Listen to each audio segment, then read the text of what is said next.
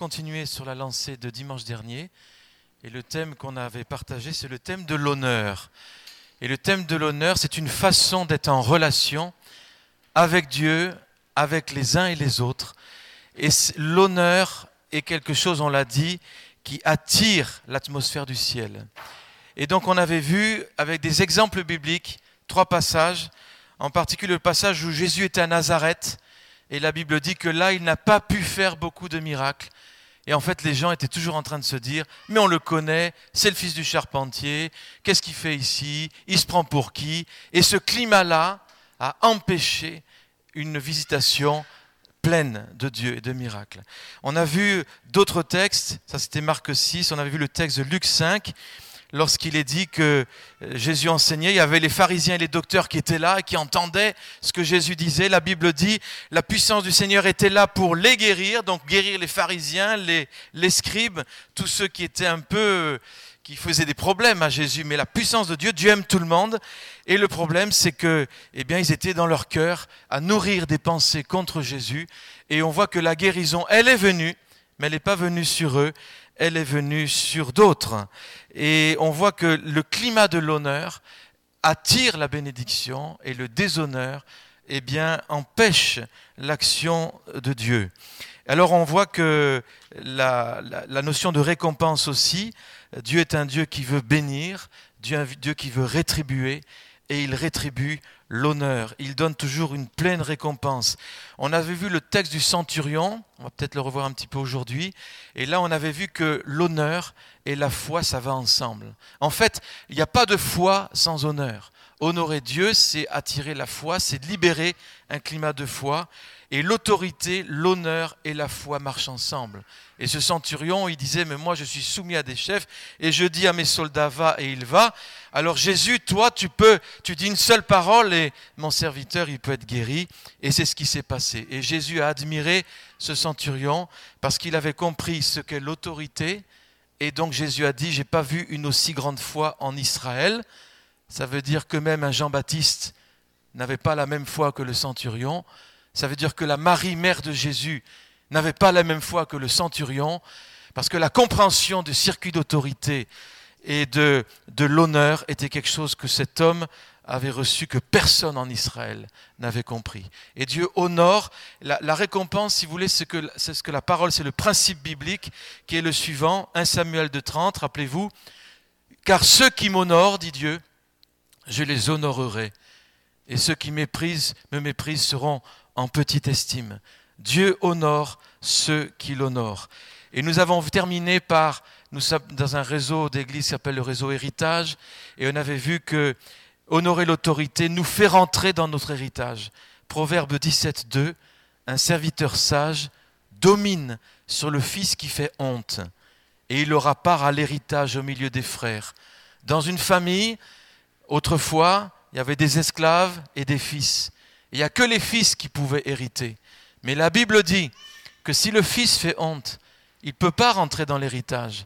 Et c'est le serviteur qui normalement n'y a pas droit, mais qui lui honore. Et c'est lui qui prend l'héritage. Et il y a beaucoup d'histoires dans la Bible où on voit que ceux à qui était destiné l'héritage n'y rentrent pas parce qu'ils n'ont pas honoré ou Dieu ou leurs parents ou le, le droit d'aînesse que Dieu, l'héritage que Dieu leur donnait. Donc Dieu, tout ce qu'on honore s'approche de nous. Tout ce qu'on déshonore s'éloigne de nous. Et donc honorer Dieu, c'est faire que Dieu s'approche. Et honorer son prochain, eh bien, c'est faire que le meilleur de ce prochain, eh bien, s'approche de nous. Donc voilà. Et aujourd'hui, on veut voir euh, toujours l'honneur, mais l'honneur un peu plus difficile. L'honneur, honorer les autorités qui sont, qui sont difficiles, qui sont pénibles même. Et là, on voit dans les, Écritures 1 Pierre, chapitre 2, versets 18 à 24. Et on vous donnera des témoignages par rapport à ça. Je suis sûr que vous en avez.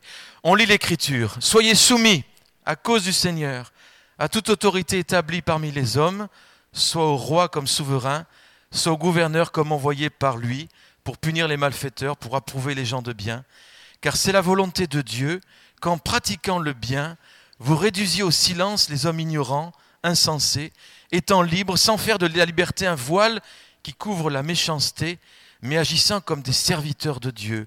Honorez tout le monde, aimez les frères, craignez Dieu, honorez le roi. Serviteurs, soyez soumis en toute crainte à vos maîtres, non seulement à ceux qui sont bons et doux, mais aussi à ceux qui sont d'un caractère difficile.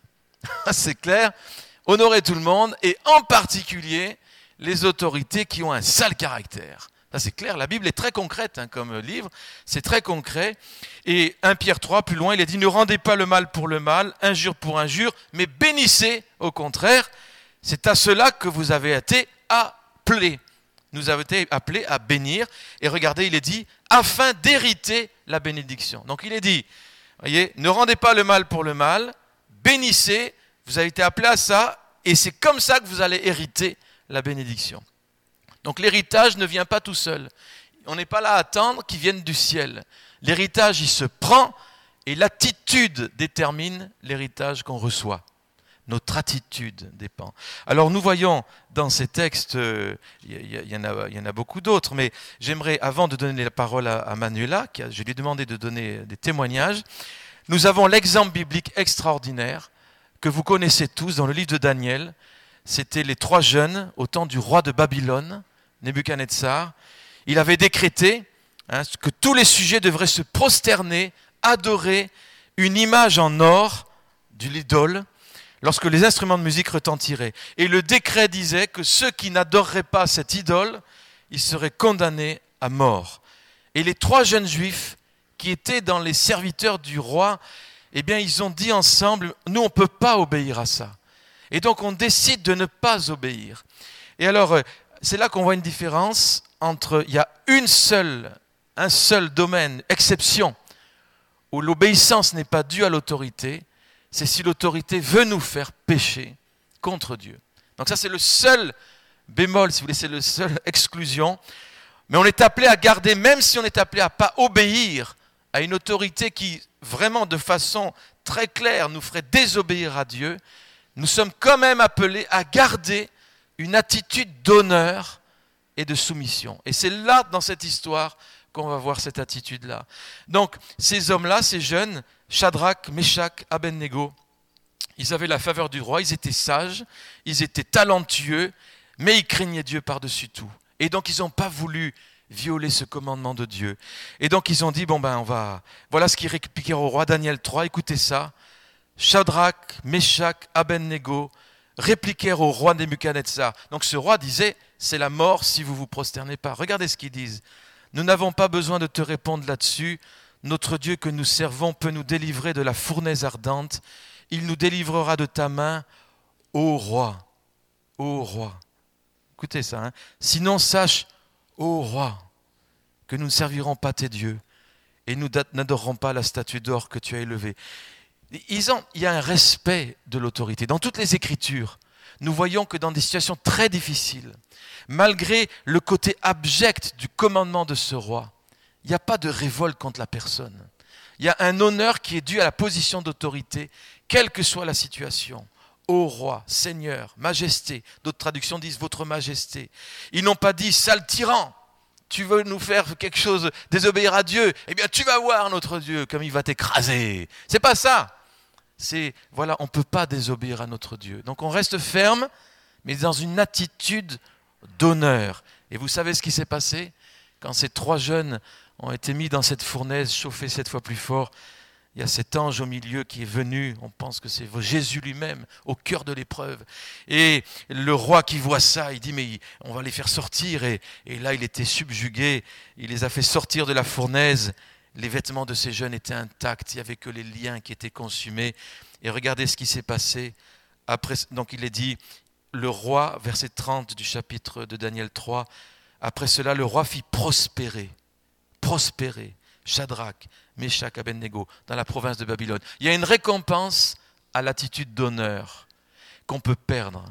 Donc on peut se dire, euh, voyez, euh, une autorité nous demande de faire des choses euh, inqualifiable et on pourrait avoir la, la tentation de mépriser l'autorité.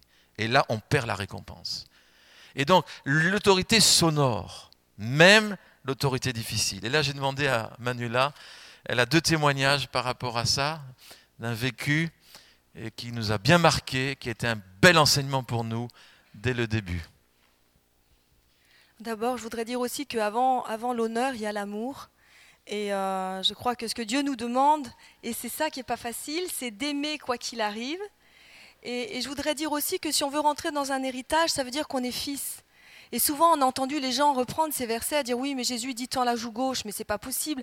Effectivement, je voudrais rappeler qu'on ne peut faire ces choses que si nous sommes fils et fille de Dieu.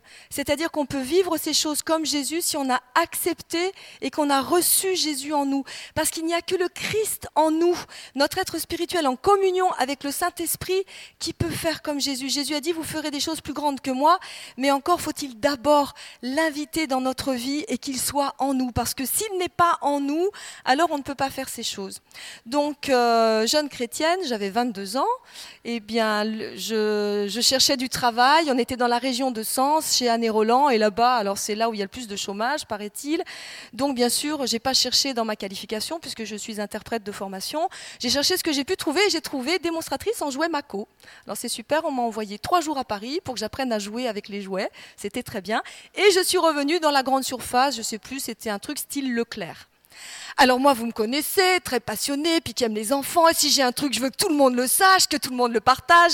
Donc, vous m'imaginez, on avait un jeu, ça s'appelait euh, parachute, euh, le chute de parachute. Je sais plus, c'était des parachutes qui étaient lâchés par un hélicoptère, hélico-parachute, je crois. Bref, alors j'avais mis ça en tête de gondole, c'est-à-dire vraiment à l'entrée de mon rayon, et tous les enfants avaient le droit de venir jouer. Puis bien sûr, je leur montrais combien c'était génial. Bref, alors tous les enfants étaient dans mon rayon, c'était fabuleux et bien sûr, je vendais énormément. Mais voilà que mon chef de rayon arrive, il était à peine plus âgé que moi, d'après moi, il devait avoir 24 ans. Il me dit, vous me rangez tout ça alors j'essaie de lui expliquer, mais écoutez, monsieur, vous savez, je vends, etc. Il dit non, non, je veux rien savoir, vous me rangez tout ça. J'essaye deux fois, trois fois, il n'a rien voulu savoir. Alors j'ai tout fermé, j'ai pris mes clics, mes claques, j'ai fermé mon rayon et je suis rentrée à la maison, très fâchée, disant celui-là, il a rien compris. Je vais dans ma chambre, je claque la porte, je me couche dans mon lit et je prends ma Bible et je lis ma Bible. Et dans ma Bible, je tombe que toute personne soit soumise aux autorités supérieures, car il n'y a point d'autorité qui ne vienne de Dieu, et les autorités qui existent ont été instituées de Dieu. Hum. Et j'entends le Seigneur qui me dit, ben, c'est ton autorité, même ton chef de rayon. Parce que moi, je dis, mais moi, je suis des jouets Mako, je ne suis pas euh, sous le clair. Le Seigneur me dit, non, c'est quand même ton autorité. Hum. Elle me dit, ben, tu vas retourner et tu vas aller t'excuser. Seigneur? Dit oui, tu vas retourner, tu vas aller t'excuser. Alors je me suis reprise, je me suis relevée, j'ai repris ma voiture et je suis retournée au Leclerc, j'ai cherché mon chef de rayon, et je dis, écoutez, excusez-moi pour mon attitude, elle était vraiment pas juste et je vous demande pardon, vous êtes mon autorité, il faut que je vous honore. vous imaginez, le jeune homme, la bouche lui est tombée pratiquement aux chaussures. Il m'a regardé, l'air dire, mais qu'est-ce qu'elle me fait? Et donc j'ai continué mon travail, j'ai donc plus pu mettre mes jouets, donc plus aucun enfant ne pouvait venir dans mon rayon comme ça jouer et s'éclater. Et puis en plus, pour clore le tout, trois jours après, c'était la fin du mois, eh bien je vais pour ranger mon stock. Et puis vous savez, je ne sais pas si vous connaissez les tire palettes, moi j'avais pas l'habitude, il n'y a pas de frein et il y avait une pente pour rentrer euh, dans le, comment on appelle ça, là où on a tous les paquets, dans le dépôt, et puis le tire-palette qui était très lourd me tombe, me, prend la cheville, et je me suis retrouvée avec un accident du travail. Donc j'ai même pas pu terminer. Les trois derniers jours, j'ai pas pu les faire. Et eh ben, figurez-vous, j'ai explosé tous les chiffres de la région, j'ai eu toutes les primes possibles et imaginables, j'ai eu une double paye, enfin bon, j'ai été bénie au-delà de tout ce que je pouvais imaginer ou penser. Et c'était vraiment pas grâce à moi, puisque je vous dis, en plus, j'avais fini à la maison avec un arrêt de travail. Un peu plus tard, donc euh, j'ai un autre travail. Donc après avoir, euh, bon, peu importe, j'étais, euh, alors c'était de nouveau pas dans ma profession, parce que pour servir le Seigneur, j'avais été dans, dans, un, dans, une petite entreprise d'édition en Suisse, à Lausanne. C'était une petite entreprise familiale et moi j'étais allée taper un livre en espagnol qui devait être édité, c'est Afin que les chaînes tombent de Sergin Snanouj. Et puis j'avais tellement aimé, j'avais donné un mois au Seigneur comme ça, donc bénévolement. Qu'en revenant, j'ai dit à Dieu, écoute, c'est trop bien. Si je pouvais avoir un travail comme ça, dans une petite entreprise, dans, un endroit tranquille, je vais à la NPE, je ressors le jour même avec un super poste à Bourg-la-Reine, pour ceux qui connaissent, à, à côté du parc de Sceaux, dans une petite entreprise, comme claviste en photocomposition. Rien à voir avec interprétariat. Et pour clore le tout, à l'époque, le SMIG était à peine à 5000 francs, et d'entrée de jeu, il me donne 6500 francs. La bénédiction, quoi. Mais voilà que la fille du patron, elle, elle n'avait que le bac, et donc elle, elle n'avait pas ses 5000 francs par mois. Alors elle était prise d'une jalousie féroce, elle a ennuyé son patron tant et plus, son, qui était son père, et, euh, et à la fin, il n'en pouvait plus, donc il a cherché la faute professionnelle. Donc chaque jour, j'étais sous la loupe et on m'accusait de choses que je n'avais pas faites. C'était horrible. Alors, photocomposition, il fallait que j'aille développer ce que j'avais tapé. Donc, j'étais dans ma petite chambre noire où euh, je touchais presque le plafond. Et là, je hurlais. J'ai dit Seigneur, c'est pas juste. C'est même pas juste. Encore, on m'accusait pour des choses que j'ai faites. Mais ça, je l'ai même pas fait. Et j'hurlais à Dieu. J'étais vraiment pas. Et puis là, j'entends une toute voix qui me dit Et moi, la croix, est-ce que je la méritais? Alors là, j'ai dit euh, non. Alors le Seigneur, du coup, j'ai dit bon, ben merci Seigneur. Et puis donc, euh, je les ai bénis. Je rentrais le soir, lui qui était au service militaire. J'étais dans un tel état de stress que je pleurais en rentrant, mais ils m'ont jamais vu pleurer. Et alors je mettais des cassettes du style Comment ne pas perdre pied d'André et Sergine. Et puis alors la maman de Luc m'entendait rire. Elle me dit écoute, je sais pas ce que tu écoutes, mais continue. Et donc tout à l'heure, Luc vous a lu euh, 1 Pierre 2, 13. Mais il y a la suite qu'il n'a pas lu. Je vais vous lire la suite. Elle est très intéressante. Car c'est une grâce que de supporter des afflictions par motif de conscience envers Dieu quand on souffre injustement. C'est une grâce que de supporter des afflictions par motif de conscience envers Dieu quand on souffre injustement. En effet, quelle gloire y a-t-il à supporter de mauvais traitements pour avoir commis des fautes? Mais si vous supportez la souffrance lorsque vous faites ce qui est bien, c'est une grâce devant Dieu. Et c'est à cela que vous avez été appelés parce que Christ a aussi souffert pour vous, vous laissant un exemple, afin que vous suiviez ses traces. Lui qui n'a point commis de péché et dans la bouche duquel il ne s'est point trouvé de fraude, lui qui injuriait ne rendrait des points d'injure, maltraité ne faisait point de menaces, mais s'en remettait à celui qui juge justement, lui qui a porté lui-même nos péchés en son corps sur le bois, afin que mort au péché nous vivions, pour la justice, lui par les meurtrissures duquel vous avez été guéris. Et là, donc le Seigneur m'a donné la grâce de pouvoir finir mes six mois je ne suis pas partie de moi-même. Ils ont dû me licencier et me donner ce qui me, devait. C'était franchement une grâce de Dieu de pouvoir euh, tenir dans ces circonstances. Et comme on faisait de, on imprimait des petits dépliants, bien sûr, je parlais de Dieu, bien sûr, je priais pour eux, et je leur avais donné des petits dépliants avec témoignages de guérison physique à imprimer. Donc ils savaient exactement tout. Et quand je suis partie et que j'étais chez le patron pour signer, euh, euh, voilà, mon solde de tout compte, il me dit, Madame Bussière, je vais être obligé de croire tout ce que vous nous avez dit à cause de votre témoignage. Donc ça, c'était vraiment pour moi quelque chose de très fort. Et euh, bon, après, hein, on a été euh, dans l'école chrétienne, tout ça, donc je n'ai plus de, de, choses comme ça à l'extérieur. Mais sinon, je voulais aussi simplement revenir sur l'histoire du centenier hier, dont Luc a parlé. Parce que le, alors que je préparais ces choses, je, revoyais euh, pour cette fois un parallèle entre la foi, l'honneur et la soumission. Ce sont en fait trois choses qui travaillent ensemble. La foi, l'honneur et la soumission. Et l'histoire du centenier romain est racontée dans un autre évangile. Il est raconté euh, dans Luc. Et il est dit, après, euh, après, avoir achevé tous ses discours en parlant de Jésus devant le peuple qui l'écoutait, Jésus entra dans Capernaum.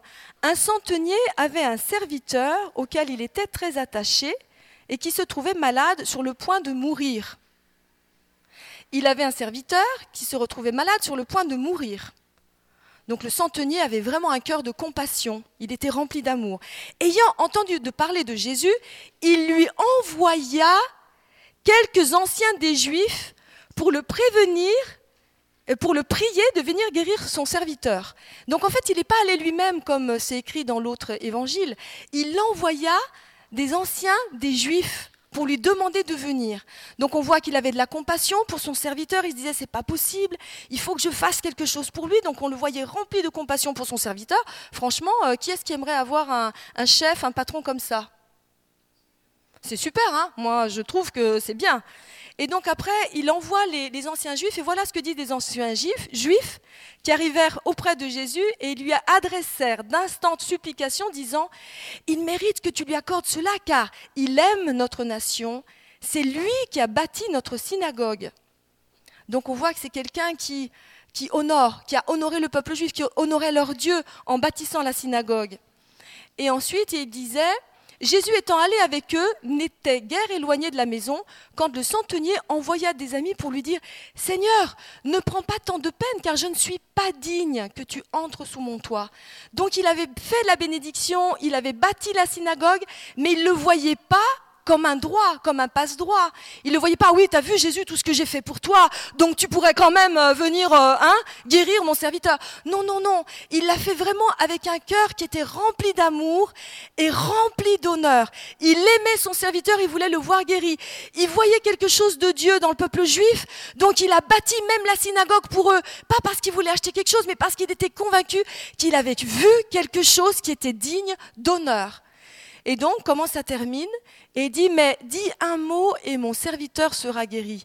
Car moi qui suis soumis à tes donc, des supérieurs, j'ai des soldats, et c'est ce que Luc a dit tout à l'heure. Et c'est là où Jésus dit, il entendit ces paroles, il admira le centenier, et se tournant vers la foule qui le suivait, il dit, je vous le dis, même en Israël, je n'ai pas trouvé une aussi grande foi.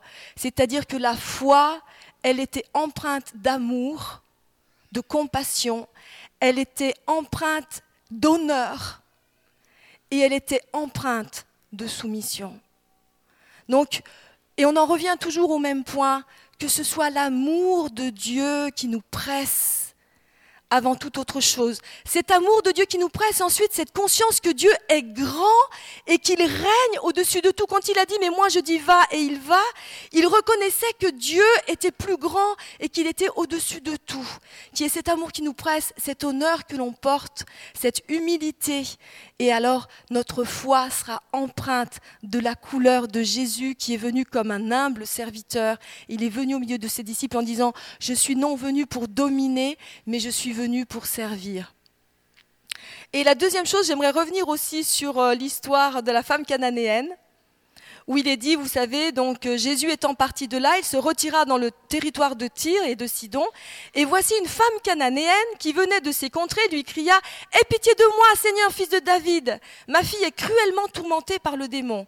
Il ne lui répondit pas un mot. Et ses disciples s'approchèrent et lui dirent avec insistance Renvoie-la, car elle crie derrière nous, elle nous agace à la fin. Et là, du coup, Jésus leur dit il répondit, Je n'ai été envoyé qu'aux brebis perdues de la maison d'Israël. Et donc la cananéenne ne faisait pas partie de la maison d'Israël. Et il y a donc un ordre, il y avait une priorité. Le Seigneur, il était à ce moment-là dans cette priorité de la maison d'Israël. La maison d'Israël n'avait pas encore rejeté le message de Jésus. Et il était dans cette priorité que son père lui avait donné de la maison d'Israël. Et donc là, euh, donc il lui dit, hein, il lui dit quelque chose de, dur, et euh, il lui dit, euh, il n'est pas bien de prendre le pain des enfants et de le jeter aux petits chiens. C'est-à-dire qu'il voulait vraiment ne rien perdre. Il, était tout concentré sur la maison d'Israël, il ne voulait rien jeter, c'est-à-dire que tout ce qu'il avait, Jésus était en train de déverser tout son amour sur la maison d'Israël. C'était sa priorité. Et là, elle insiste et elle dit, mais je peux quand même avoir les petites miettes. Et là, elle lui dit, ta foi. Et là, il ne parle pas d'une grande foi, il lui dit, euh, femme, ta foi, assis, ta foi est grande, qu'il te soit fait comme tu veux. Et alors même, sa fille fut guérie. Et donc elle a persévéré, elle n'a pas dit Jésus que tu es injuste, elle a vu un Dieu qui était plus grand que les circonstances, elle a vu quelque chose de plus grand et du coup elle a persévéré, elle a honoré, elle n'a pas lâché le morceau. On dit souvent que les femmes, elles lâchent pas le morceau facilement. Hein. On parle de la veuve aussi chez le juge unique. Donc dans cette persévérance, mais sans, sans râler, sans, sans dénigrer. Et ça, je crois que c'est vraiment ce que le Seigneur nous, demande, c'est euh, que l'on puisse être empreint de son amour, de son humilité et de sa grâce. Et vraiment que le Saint-Esprit puisse continuer à travailler nos vies et à nous rendre toujours plus semblables à lui. Amen. Merci Manuela. Donc voyez, euh, l'honneur attire la bénédiction. Et euh, je termine euh, par un autre volet, c'est l'honneur dans le foyer. Et en particulier, j'aimerais qu'on s'arrête sur un des versets des commandements, Exode 22, Honore ton père et ta mère, afin que tes jours se prolongent dans le pays que l'Éternel ton Dieu te donne. De Deutéronome 5, plus loin, il est dit, Honore ton père, ta mère, comme l'Éternel ton Dieu te l'a ordonné, afin que les jours se prolongent, que tu sois heureux dans le pays que l'Éternel t'en donne. Donc là, on a deux bénédictions, que tu sois heureux et que tes jours se prolongent.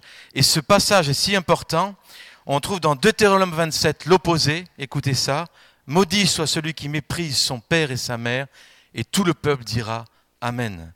Et puis ensuite, Éphésiens 6, Honore ton père et ta mère, c'est le premier commandement avec une promesse, afin que tu sois heureux, que tu vives longtemps sur la terre. Donc honorer, je rappelle, ça veut dire hein, donner du poids, euh, accorder beaucoup d'importance, ça veut dire accorder de la valeur, ça veut dire estimer, ça veut dire traiter avec respect, ça veut dire traiter favorablement, avoir une grande considération. Rappelez-vous ce qu'on a dit, l'honneur se traduit par des actes, par des paroles, mais aussi par des pensées. Et donc euh, l'honneur, le véritable honneur, il vient toujours du cœur, du fond du cœur. C'est pas seulement la bouche. Hein. La bouche parle de l'abondance du cœur. Donc euh, déshonorer, c'est quoi? Manquer de considération. Par exemple, euh, prendre ses parents dans ce texte-là, ben, comme tout, comme n'importe qui, voyez. et notre culture est imprégnée de, de, cela. En particulier, pas mal d'émissions télévisées, assez parfois comiques, qui sont des contextes de famille, mais vous regardez, il n'y a pas d'honneur par rapport aux parents. Nous sommes dans une culture qui ne favorise pas l'honneur au niveau des parents. Et même pour des films qui sont tout publics, attention, ça véhicule parfois quelque chose de vraiment étonnant. Hein. Et donc, euh, vous voyez, on voit que honorer, c'est pas adorer. Hein, mais c'est n'est pas faire de nos parents des gens qui détiendraient la vérité. Mais c'est pas non plus obéir ou craint. Hein. C'est seulement honore. Et donc, euh, cet honor, ça veut dire, le terme hébraïque, et que j'aime beaucoup, ça veut dire donner du poids. C'est-à-dire qu'avant que tu prennes une décision, si tu n'es pas majeur, par exemple, si tu es majeur, même si tu es majeur, eh bien, tu vas écouter tes parents, tu vas donner du poids à ce qu'ils vont dire. Dans l'honneur par rapport au père et à la mère, moi, je crois que dans les Écritures, on voit que ça va assez loin parce que c'est honorer aussi ceux qui nous ont précédés. L'honneur des parents, c'est cette attitude par rapport à tout ce qui nous a précédés. Trop souvent, on est dans une culture, on aime le neuf, le nouveau. Et nous, on a les choses nouvelles. Nous, c'est mieux.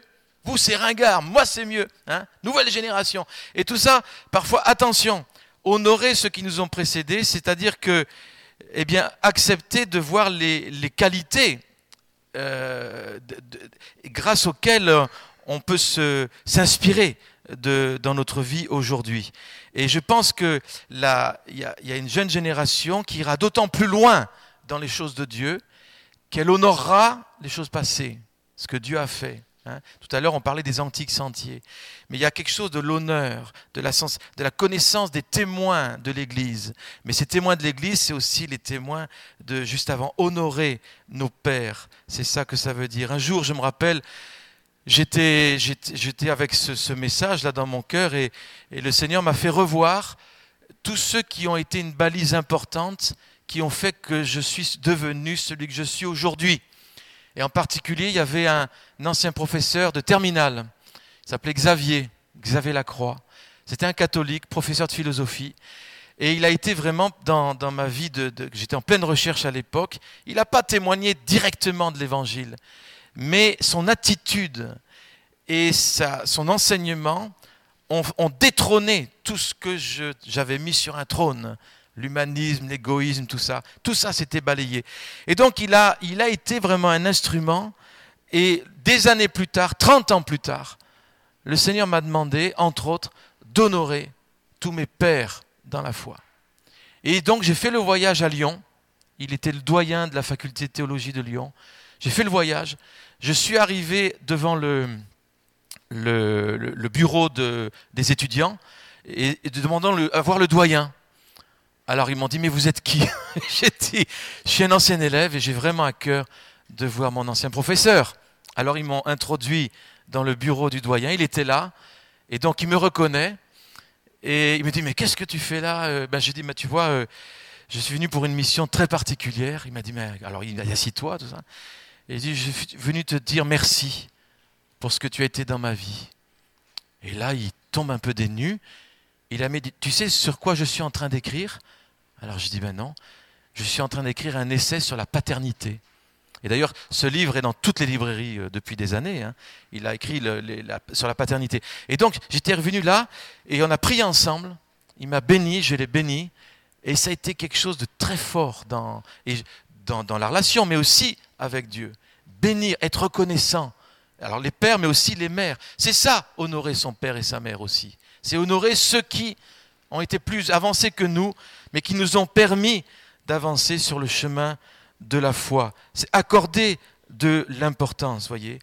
Voyez, c'est pas c'est pas sois bête et obéissant, honoré. C'est pas ça que ça veut dire. Hein. Par exemple, mais dans tout ce que tu feras, c'est ça que ça veut dire. Souviens-toi que tu as des racines qui plongent jusqu'aux aurores même de l'humanité. Hein. Si tu veux vraiment être un homme, ne te coupe pas de tes racines. Lance les branches dans la direction que tu crois la meilleure, mais sans jamais oublier que la sève, elle vient des racines. Et ne crois pas que le monde commence avec toi. Hein Mais crois que ce monde que d'autres te lèguent, tu peux le rendre plus vivable, plus supportable, plus humain. Tiens donc compte de ce qu'on te dit, mais n'en sois jamais esclave. Et moi, je crois que même cette Église, qui a qui est née en 92, c'est pas c'est pas si vieux, mais il y a déjà une histoire. Et cette histoire, je pense, il y a déjà un, je dirais un patrimoine. Il y a une génération, et j'aimerais parler aux plus jeunes, qui, qui s'est lancée avec une vision, avec obéissance, avec sacrifice, pour que ce qui est là existe pour vous, pour que ça puisse continuer à faire mieux l'œuvre de Dieu. Eh bien ça, c'est à honorer. Honorer ceux qui ont tracé avant et qui ont fait qu'aujourd'hui on peut, on peut être là Honorer, donc ça c'est tout ça l'honneur, voyez. Accorder de l'importance. Honorer, c'est le contraire déshonorer. Et dans les Écritures, il y a vraiment quelque chose d'étonnant. Les fils de Noé, il y en avait un, Cham, qui était le fils cadet, qui a déshonoré son père, dit la Bible. Il était dans Genèse chapitre 29. Et le père, c'était, après le déluge, on peut penser que c'était difficile, il se retrouvait tout seul, l'humanité a été hein, désintégrée, quoi. Hein. Et il était là, il a bu un coup, quoi et il, était un peu sous.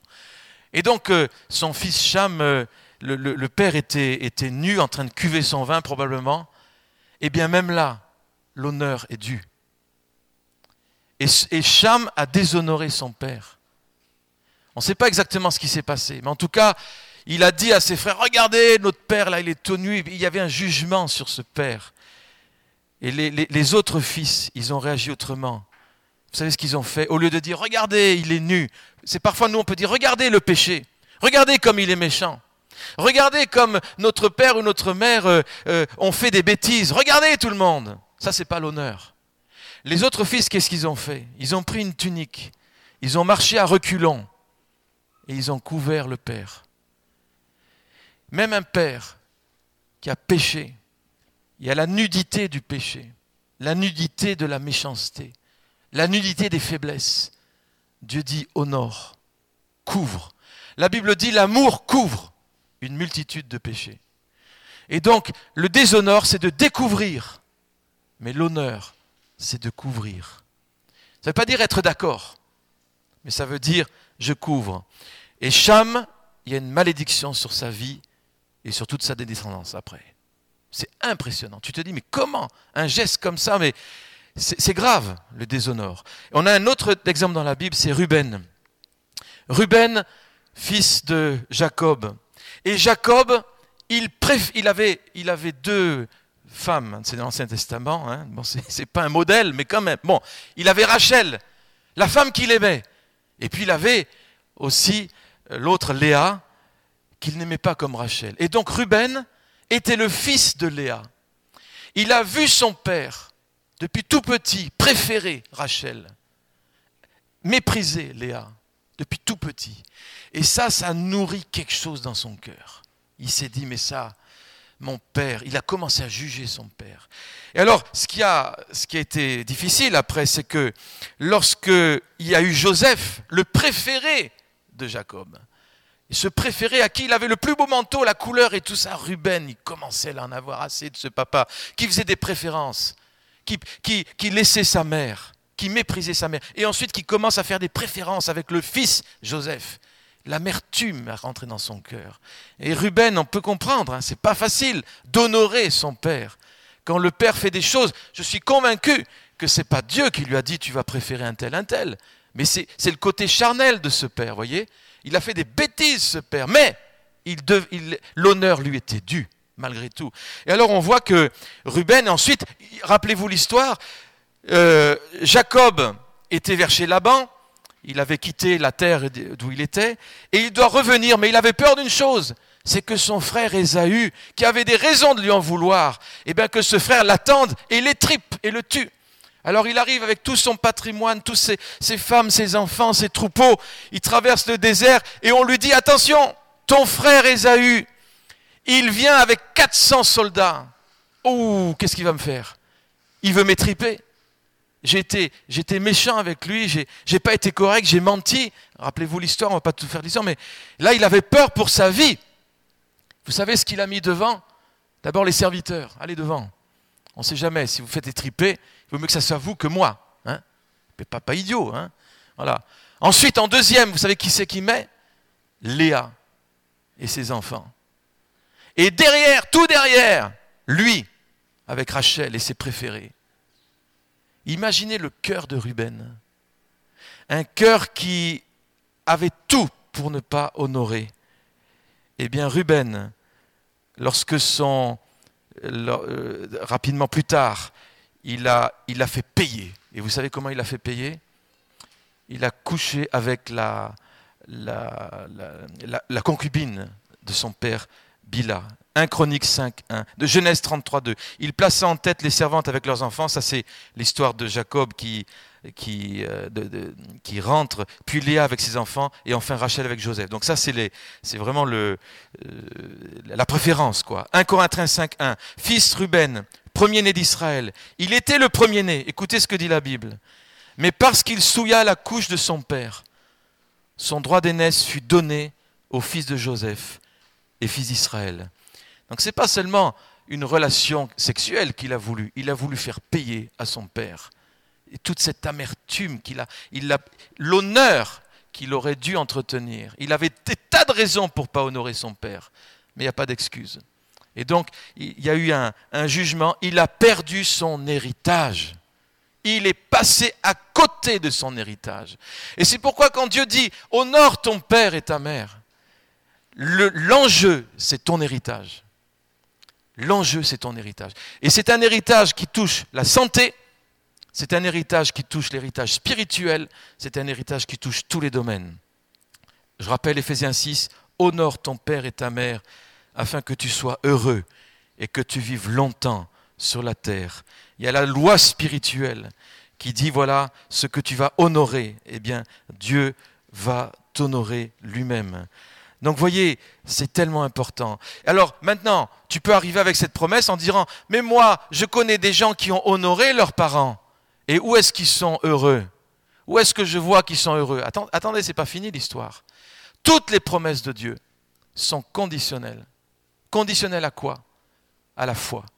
C'est-à-dire, cette promesse qui dit, honore ton père et ta mère et tu seras heureux et tu vivras longtemps, c'est une promesse comme les autres qui doit se prendre par la foi et qui doit se prononcer, se croire, afin qu'elle descende sur la terre.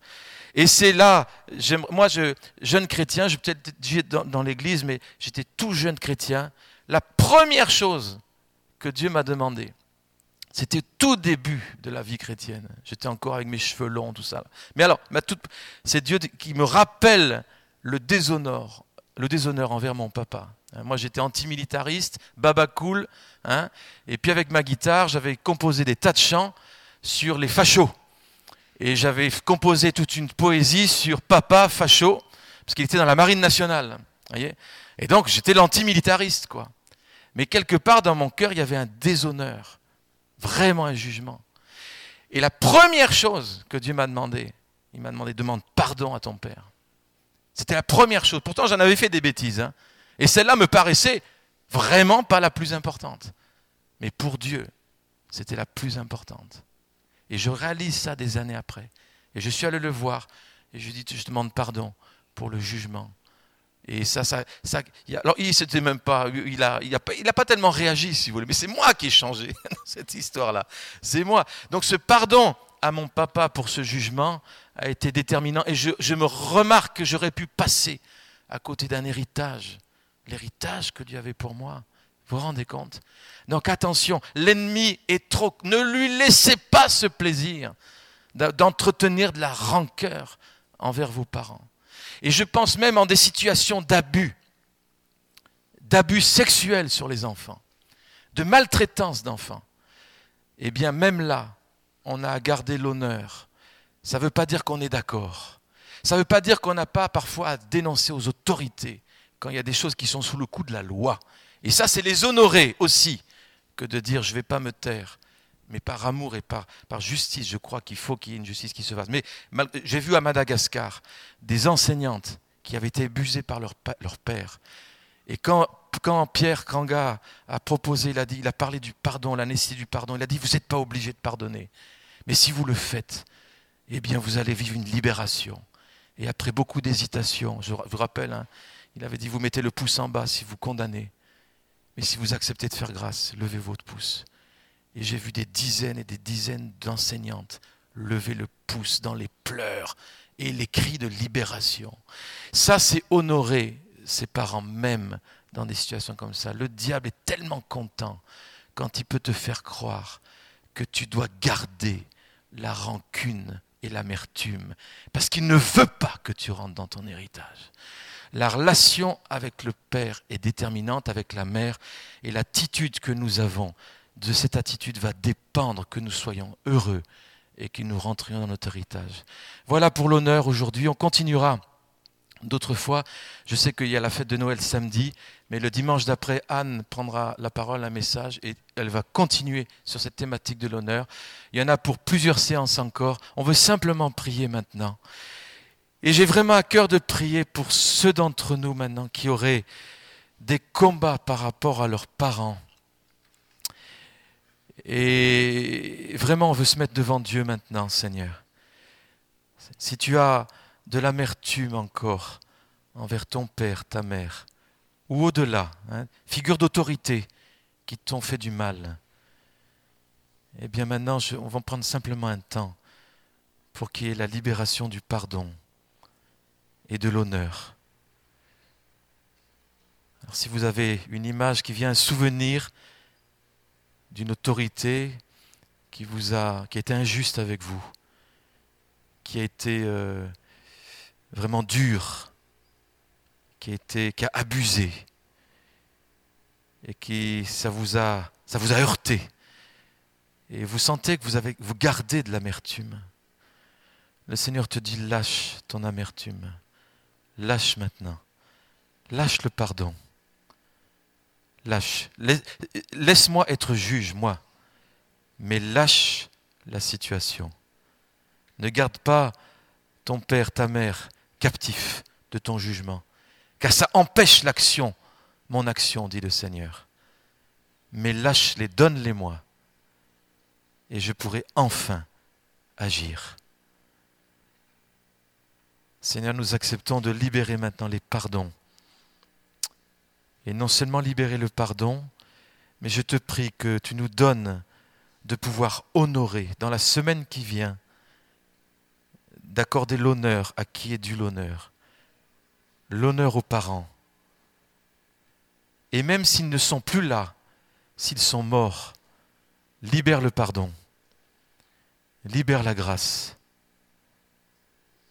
dans le nom de Jésus. Pardonne-nous nos offenses, comme nous pardonnons à ceux qui nous ont offensés, dit le Seigneur. Merci Jésus. Merci pour l'héritage en tant que fils et filles que nous avons et que nous chérissons, que nous ne voulons pas perdre et mépriser.